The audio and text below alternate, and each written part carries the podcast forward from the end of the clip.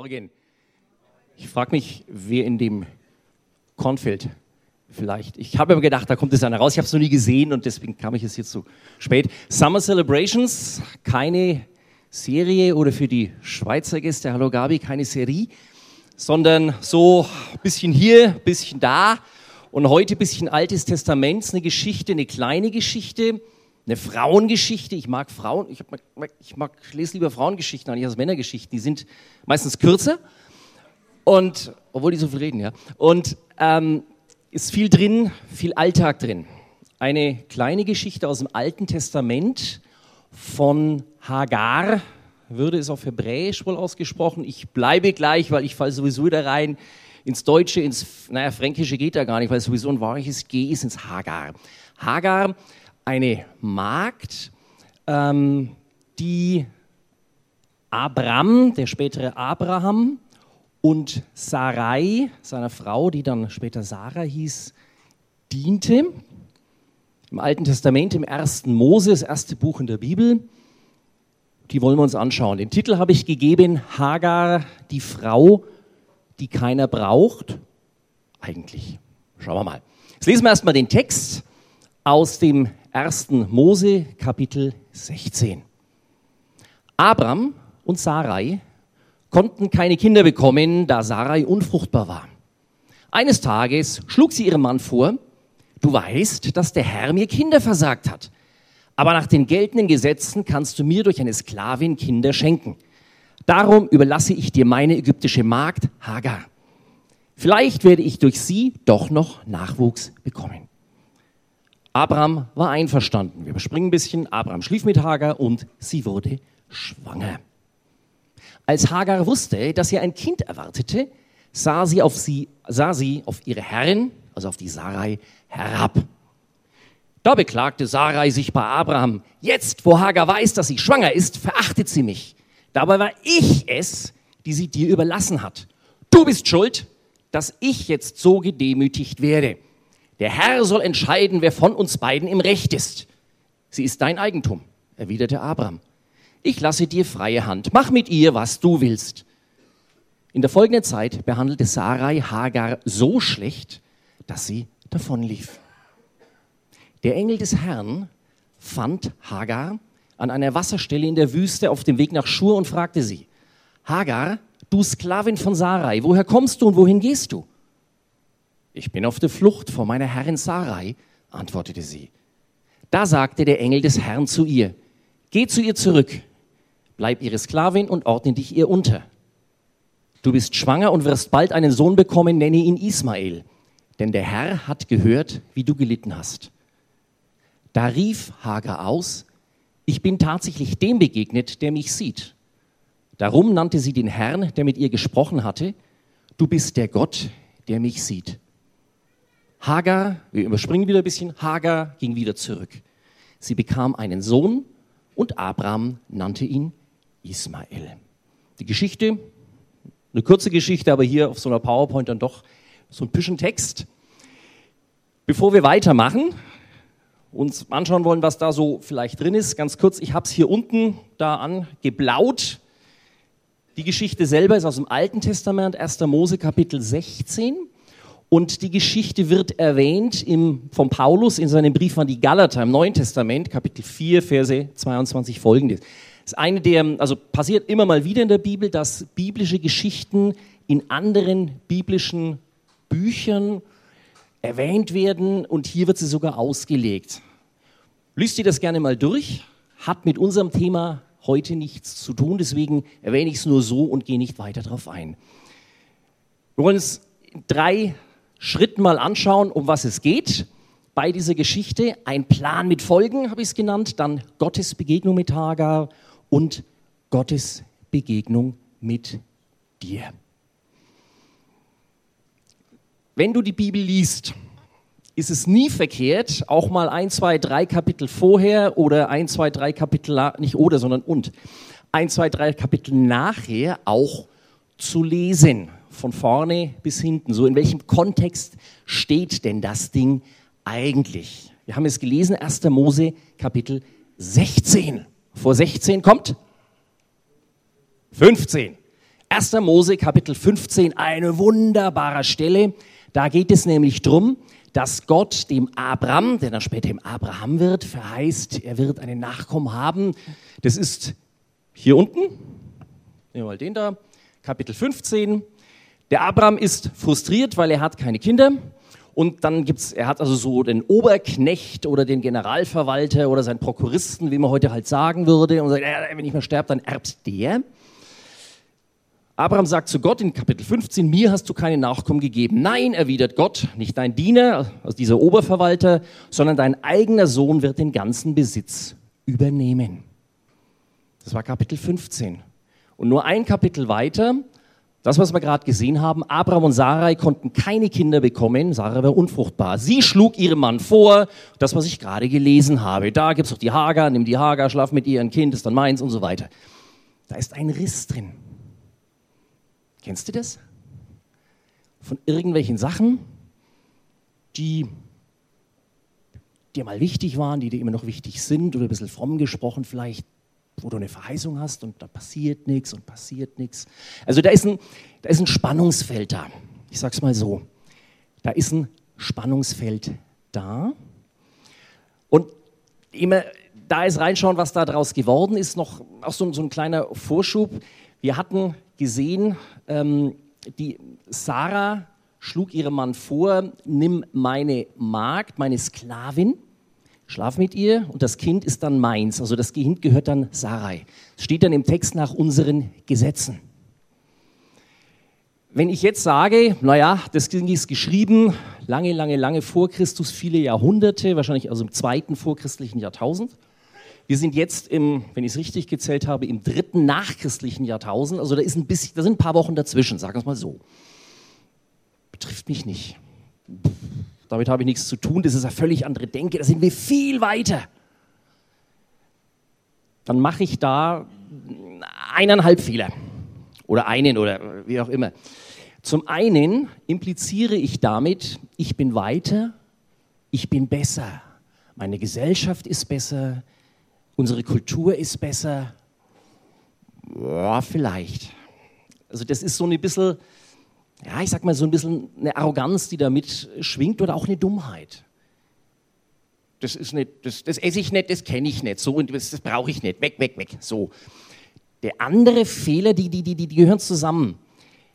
Wenn ich da aufhöre und sage, ach, das ist uraltes, auf gut Fränkisch, Geschmarri, braucht man heute nicht mehr, passt nicht, bringt mir nichts, haben wir nichts mit zu tun, dann verbaue ich mir den Blick für das, was die Bibel möglicherweise mir zu sagen hat.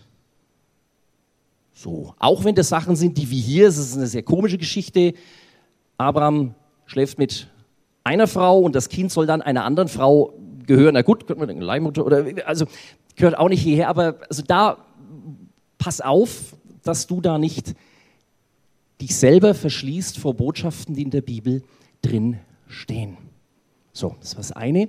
Das andere ist nochmal zurück zu diesem Spannungsfeld. Also da gibt es eine Verheißung im Kapitel 15 und dann passiert nichts und dann schlägt Sarah ihrem Mann etwas vor. Also ein Spannungsfeld. Und was daraus dann geworden ist, wir haben es, die letzte Serie, die wir gerade abgeschlossen hatten, ging über Sprüche, über Weisheit und da war eines der Grundthemen dabei immer, wenn du eine Entscheidung triffst, du musst Entscheidungen treffen, nehme ich die Schule, jene Schule, nehme ich den Job, jenen Job, will ich heiraten, wenn ja, wen und lauter und so, und so weiter. Bedenke die Konsequenzen. Was wird draus? Mach nicht so bam und wird schon irgendwie, sondern denk mal drüber vom Ende her. Passt hier ganz gut. Sarai will ein Kind und hilft nach. Schauen wir uns mal an, was da im Text steht. Wir haben es gerade gelesen. Also, Abraham hat mit Hagar geschlafen, sie ist schwanger, Bauch wächst. Als Hagar wusste, dass sie ein Kind erwartete, sah sie auf ihren Herrn herab. Da beklagte sich Sarai bei Abraham, du bist schuld und so weiter. Wer, Gott wird, äh, wie heißt es dann, der Herr soll entscheiden, wer von uns beiden im Recht ist. Das ist in der damaligen Tradition ein sehr starker Spruch. Also sehr, ist eigentlich ein feindseliger Spruch, den sagt hier die Frau zu ihrem Mann. Abraham sagt, sie ist dein Eigentum, mach doch, was du willst. Hat mich sehr stark erinnert an Streitszenarien, so Frau-Mann-mäßig. Sie will reden, er, oder sie keift, je nachdem, und er will ja nur seine Ruhe haben. Der Abraham, Jungs, sorry, jetzt tut mir leid für uns, also Abraham kommt in der ganzen Story ganz schlecht weg. Der ist total passiv. Ja, wenn du meinst, so irgendwie, ne? Der schaut auf die Fernbedienung. Finde ich ganz spannend, wie dieses Mann-Frau-Gehabe, sag ich mal, in solchen Geschichten durchkommt. Neben diesem, diesen Streitmustern, sie will reden oder sie keift, je nachdem, und er, oh, es geht das schon wieder los, ich will doch nur die Sportschau gucken. Neben diesem Streitmuster haben wir hier aber auch diese, die Bibel nennt es die Frucht der Sünde oder die Frucht der, die, oder sagen wir mal ganz technisch neutral, die Konsequenz einer Entscheidung. Sarah hatte die Idee, Abraham, schlaf mit Hagar, damit ein Kind da ist, was dann meins ist. Und was sich daraus entwickelt. Das finde ich ist eine sehr plastische Darstellung zu dem, was wir jetzt eben in der Serie uns angeschaut haben, Sprüche, Weisheit. Wenn du eine Entscheidung zu treffen hast, überlege die Konsequenzen. Also nicht in dem Sinn, dann triff halt keine Entscheidung, sondern sei dir klar, was daraus wird und dann triff die Entscheidung. Also dieser Plan, den die Hagar, den die Sarah, Entschuldigung, hatte, der hat Folgen, wie jede Entscheidung Folgen hat. So, jetzt geht's weiter. Jetzt kommt dann Gottes Begegnung mit Hagar. Auch da schauen wir erst noch mal schnell in den Text rein. Sarai behandelte Hagar so schlecht, dass sie davon lief. Also die ist rausgemobbt worden, wird man neudeutsch heute sagen. Der Engel des Herrn fand Hagar an einer Wasserstelle in der Wüste und fragte sie, Hagar, du Sklavin von Sarah, wo kommst du und wohin gehst du? Ich bin auf der Flucht vor meiner Herrin Sarai, antwortete sie. Da sagte der Engel des Herrn zu ihr, geh zu ihr zurück, bleib ihre Sklavin und ordne dich hier unter. Du bist schwanger und du wirst bald einen Sohn bekommen. Das ist ein Dialog zwischen einer Frau und einem Engel. Und da wollen wir uns ein paar Sachen anschauen. Hagar, also vom, vom Setting her, und jetzt kommt es wie, das ist für uns irgendwie, man liest halt so drüber weg. Und für jemand damals, das, wenn ich versuche, mich in, da rein zu übersetzen, wenn, wenn, wenn du versuchst, dich da rein zu übersetzen, weiß ich, wer, wer, wer von uns schon mal in der Wüste war, ich habe zwei, drei Mal in meinem Leben so eine richtige Wüste gesehen, aus dem klimatisierten Auto raus. Und dann war es schon schlimm genug, vom Autoparkplatz dann irgendwo hinzugehen. Es war fürchterlich, bei 40 Grad. Also der ein oder andere wird diese Erfahrung gemacht haben. Und stell dir das mal vor, dann bist du da in der Wüste unterwegs, eben nicht mit einem Auto. Dann ist da eine Frau, die ist schwanger in der Wüste. Hagar ist eine ägyptische Sklavin, das heißt, die ist eine Ausländerin. Die steht in der Rangordnung ganz, ganz, ganz, ganz unten, ist schwanger und ist allein in der Wüste. Das vom Setting her, das ist so abgefahren, das gibt es gar nicht. In der damaligen Zeit, wenn Frauen unterwegs waren, wenn sie überhaupt unterwegs waren, dann in größeren Gruppen, da waren Männer ringsherum, einfach um das Ganze zu beschützen völlig undenkbar. Hagar heißt, das ist ein hebräischer Name, Hagar eigentlich, heißt die Fremde. Natürlich, deren Eltern, die Hagar war eine Ägypterin, deren Eltern werden die nicht so genannt haben, die hatte einen anderen Namen und die wurde halt die Fremde genannt. Weil Abraham und Sarai, das waren ja Israeliten und ja, das ist die Fremde. Also die Namensgebung ist dämlich. Die Namensgebung beraubt Hagar auch ihrer Identität. Die Fremde. Das ist kein Name. Das ist ein Widerspruch in sich. Gleichzeitig ist Hagar, also die ist nicht nur jetzt, ach du armes Dutzi Dutzi, sondern Hagar ist schwanger. Ihre Herrin ist nicht schwanger. Das haben wir gerade gelesen zweimal. Hagar erhebt sich oder überhebt sich über ihre Herrin. Die ist hochmütig die ist arrogant, die ist ein bisschen dumm. Also Arroganz und Dummheit, die gehen schon Hand in Hand irgendwie. Bin ich doof, dass ich meiner Chefin, ich bin besser als, mache ich doch, also geht's noch, ne? Die hat Fehler, wie du, wie ich. Das macht sie für mich sehr nahbar. Ich habe vielleicht andere, ich habe natürlich Fehler, andere Fehler, du hast andere Fehler, aber wir haben Fehler, ne? Und die hat halt auch Fehler. Das ist nicht, äh, die ist nicht nur die arme Unschuld vom Lande oder wie man sagen will, die halt dann völlig unverschuldet nein, sondern die hat dasselbe heraufbeschworen durch ihr Verhalten. Und diese Hagar steht außerhalb von Gottes Plan, möglicherweise. Da habe ich dahinter was geschrieben, 5. Mose 9, 25. Ähm, zwei Sätze dazu. Also das, das, hat mich, das hat mich geflasht an der Stelle. Es gibt immer wieder Stellen in der Bibel, jede Menge Stellen eigentlich in der Bibel, in denen Leute von Gott aus einer Not heraus gerettet werden. Da ist zum Beispiel der David, der König Israels. Da sind verschiedene Propheten, die verfolgt werden, die im Exil sind. Denken wir mal an den Jona im Wahl als Beispiel, wo Gott dann mit Zeichen und Wundern und dann kracht's und dann ist alles wieder gut.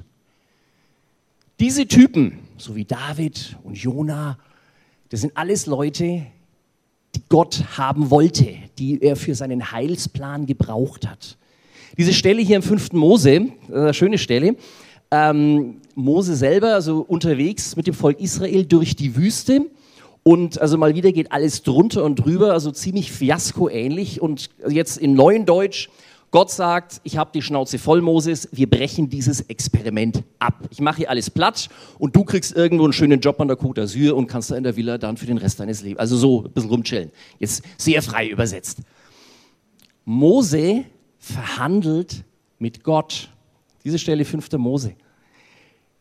Der sagt letztlich, also wenn du das machst, steht da drin, ich habe es mir da aufgeschrieben, wenn ich es lesen kann, da.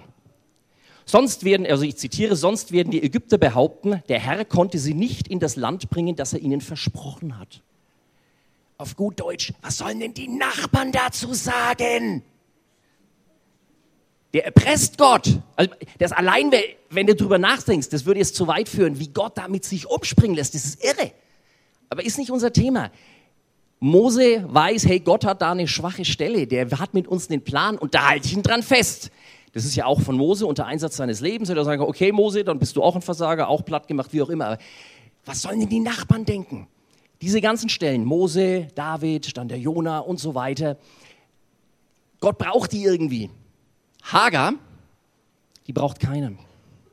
Keine müde Sau braucht Hagar. Gott am allerwenigsten.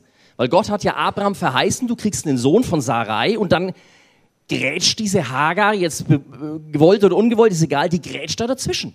Weg damit! Passt doch, Wüste, wird schon irgendwie seinen biologischen Weg gehen oder so. Und das hat mich geflasht. Der Engel des Herrn geht ihr nach. Nicht nur in der Stelle, es gibt auch noch eine kleine andere ähm, im Kapitel 21. Da ist im Prinzip was Ähnliches wieder. Da ist Ismael schon auf der Welt und auch da wieder über, ähm, hält sich Hagar irgendwie für besser. Mein Sohn ist besser als deiner oder solche Geschichten. Also die hat noch nichts dazugelernt, nicht mal. Das gleiche wieder. Keiner braucht Hagar, nicht mal Gott. Und der Engel des Herrn fand sie an einer Wasserstelle in der Wüste. Er findet sie, das heißt, er hat die gesucht. Das ist nicht so, ach, du bist auch hier, na komm, dann, äh, ich nehme dich halt mit, passt schon, habe ich eine gute Tat heute gemacht. Der sucht sie und findet sie, wie gesagt, eine Frau, eine Sklavin, eine Ausländerin, schwanger, in der Wüste. Der sucht sie und findet sie. Und was dann, das eine, was dann interessant ist, da sagte der Engel des Herrn zu ihr, geh zu ihr zurück, bleib ihre Sklavin und ordne dich ihr unter. Hagar ging wieder zurück. Was der ihr da sagt, ist jetzt nicht, ach Duzi, Duzi, haben es aber schlecht mit dir und jetzt wird alles gut und jetzt kommst du hier in, was weiß ich, jetzt gehst du an die Villa an der Côte d'Azur und alles wird schön, kriegst einen tollen Mann dazu und so, sondern geh zurück. Das ist eine harte Nummer. Das ist eine harte Nummer. Da ist nichts, oh, Sklavin und da müssen wir befreien und so, sondern geh zurück und ordne dich ihr unter. Und dann heißt es hier ganz plump, Hagar ging wieder zurück. Der Engel des Herrn sucht sie, findet sie, toll, gerettet, aber sagt ihr harte Sachen und sie macht es. Das ist für dich, für mich, also für mich auf jeden Fall, ist das eine harte Pille. Mache ich das? Machst du das? Solche Sachen. ich lasse es so stehen, weil das, das ist eine sehr persönliche Sache. Denk über sowas nach, wenn Gott zu dir spricht, durch die Bibel, durch ein Wort, durch, durch, durch Freunde, wie auch immer. Und da sind Sachen dabei, die du nicht so gerne hörst. Bring deine Beziehung in Ordnung, bring deine Finanzen in Ordnung, ändere deine Einstellung gegenüber deinem Partner, deinem Job, deinem Chef, deinem, was auch immer. Machst du das? Und jetzt gehen wir mal, jetzt haben wir uns ein bisschen angeschaut, Gottes Begegnung mit Hagar. Und was ist dahinter? Ist ja schön, okay, jetzt haben wir was gelernt und Hagar heißt fremd auf Hebräisch, hm, das können wir nach Hause nehmen. Gottes Begegnung mit dir. Was könnte das heißen für dich und für mich? Ein paar Sachen, die haben wir uns gerade angeschaut bei Hagar. Hier, da macht man doch Urlaub, ne? Ist richtig entspannend da. Sackgasse, dead end. Da ist Schluss, nicht nur mit lustig, mit allem. Die ist, diese Hagar ist allein in der Wüste, auch da nochmal zurück. Ausländerin, Sklavin, ganz unten in der sozialen Hierarchie, schwanger. Die nimmt ja auch keiner, nach der damaligen Denke, die nimmt ja keiner mehr. Alleinerziehende Mutter mit einem irgendwie halb oder unehelichen oder sonst was Kind, und, nee, also wirklich nicht. Ne? Das, da ist völlig, da ist Schicht im Schacht.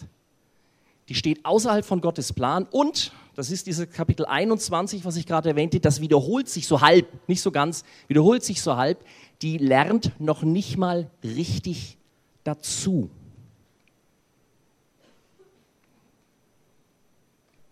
Diese Hagar steht ziemlich außerhalb der Gesellschaft, ist ein richtiger Außenseiter. Da, ne? unsere Mensch, ärgere dich nicht Figuren, wir sind eine schöne, kuschelige Familie und das ist die Hagar. Draußen. Und der Engel des Herrn fand sie. Der sucht sie, haben wir gerade gesehen, der fand sie.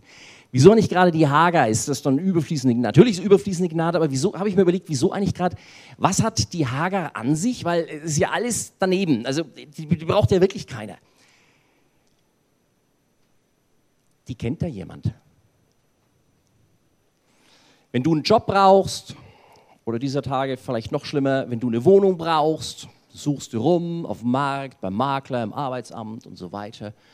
Und es ist nie verkehrt, wenn man da jemanden kennt, der Beziehungen hat, der eine Wohnung hat, der einen Job hat oder einen kennt, der eine Wohnung hat oder einen Job hat und so weiter. Du weißt, was ich meine.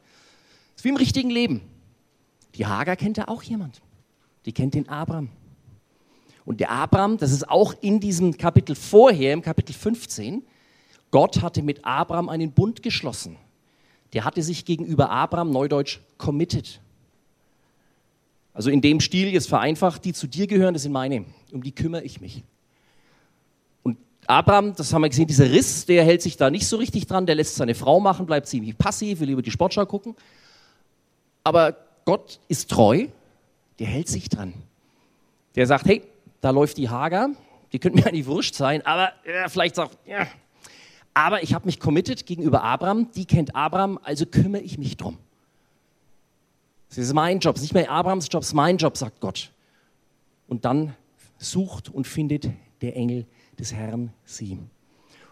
Und der Engel, haben wir gerade gesehen, sagt ihr harte Sachen, geh zurück. Und sie antwortet, darum nannte sie den Herrn, der mit ihr gesprochen hatte, du bist ein Gott, der mich sieht. Du bist ein Gott, der mich sieht. Gott hat eine ganze Reihe von Namen im Alten Testament. Das ist, wenn ich es richtig gesehen habe, der erste Name, der eine persönliche Eigenschaft, also du bist ein Gott, der mich heilt zum Beispiel, wäre auch so eine, der eine Eigenschaft, du bist ein Gott, der mich sieht. Wir werden es ganz am Schluss hier von unserer Veranstaltung, kommen wir dann nochmal drauf, ich, ich sag's dann, ähm, ganz, ganz am Schluss. Du bist ein Gott, der mich sieht, das ist eine Beziehung. Gott sieht dich. Und Gott hat die erste Initiative zu Hagar hin gemacht. Dann gehen wir noch ein Stück weiter. Nochmal dieser Satz, jetzt der Engel des Herrn fand sie, hat man gehabt, und jetzt der Engel des Herrn fand sie. Das ist eine dieser wunderbaren vielen Stellen, wo, man merkt, wie die Bibel so absolut exakt chirurgisch genau ist. Der Engel, nicht ein Engel. Es gibt andere Stellen in der Bibel, da heißt es ein Engel. Die bekanntesten ist bei Daniel, wo die Engel dann mit Satan ringen. Also da gibt es dann irgendwelche äh, gute und böse Mächte im Himmel, die miteinander kämpfen. Oder eine andere Stelle im Neuen Testament, als ein Engel kommt und Maria verkündet, dass sie schwanger werden wird. Das ist ein Engel. Wenn da steht, der Engel, der redet auch nie von Gott in der dritten Person, sondern der redet aus sich selbst. Das ist der Hinweis auf Jesus Christus, bevor er Mensch geworden ist. Der Engel ist der Sohn Gottes. Der sagt dann später, dieser Sohn Gottes, dieser der Engel, sagt dann später im Neuen Testament bei Matthäus, wenn ein Mann 100 Schafe hat und sich eins davon verläuft, was wird er tun? Lässt er nicht die 99 auf ihre Weide in den Bergen zurück, um das verirrte Schaf zu suchen? Hagar ist draußen, keiner braucht sie, keiner will sie, keiner vermisst sie im Prinzip. Und der Engel des Herrn, dieser Jesus, macht sich auf, um sie zu suchen und zu finden und zurückzubringen. Und dieser Engel des Herrn, und damit möchte ich dann schließen, der ist dann viele hundert Jahre später in Gestalt eines Mannes namens Jesus Christus gekommen, macht sich auf, zu suchen und zu finden und zurückzubringen auf Kosten seines eigenen Lebens. Das ist, deswegen machen wir die ganze Show hier. Ansonsten wäre das ein nettes Hobby, was wir hier machen. Darum geht's. Darum geht's, dass du einen Engel, einen Herrn hast, der hat sich aufgemacht, dich zu suchen, dich zu finden und dich zurückzubringen, dir durchaus harte Sachen sagen kann, wie hier der Engel eben zu Hagar, geh zurück und ordne dich unter. Das gehört damit dazu aber der dich sucht und der dich findet. Und so wie Hagar wird gesucht und gefunden, einfach weil sie jemand kennt, der da jemand kennt, nämlich Abraham, der hat einen Bund mit Gott. Und wenn ich sagen kann, ich kenne da jemand, das ist der Sohn Gottes, das ist dann noch besser, das ist der Sohn vom Oberchef, das ist eine, das ist eine coole Sache. Dann habe ich eine Garantie, dass da einer kommt und mich sucht und mich findet und mich zurückbringt. Und zum Abschluss und das Schöne eben, diese Hager, das wiederhole ich mich, aber das hat mich echt geflasht. Die hat Fehler, die lernt kaum draus oder vielleicht gar nicht. Da habe ich mich ganz gut drin erkannt und der ein oder andere hier vielleicht auch. Und der Engel des Herrn geht ihr nach, gleich zweimal. Herr Jesus, ich danke dir, dass du dich aufgemacht hast aus dem Himmel auf die Erde, dass du uns gesucht hast, uns gefunden hast. Ich bitte dich, dass wir uns finden lassen, wiederfinden lassen oder immer noch mehr finden lassen. Und da, wo wir uns schon haben finden lassen, danke, dass du gesucht hast. Und da, wo ich mich schon habe finden lassen, dass ich zuhöre und dass ich auch harte Wahrheiten annehme, mich unterordne und lerne. Und danke für die Gnade, für Finden und für Suchen und Zurückbringen. Amen.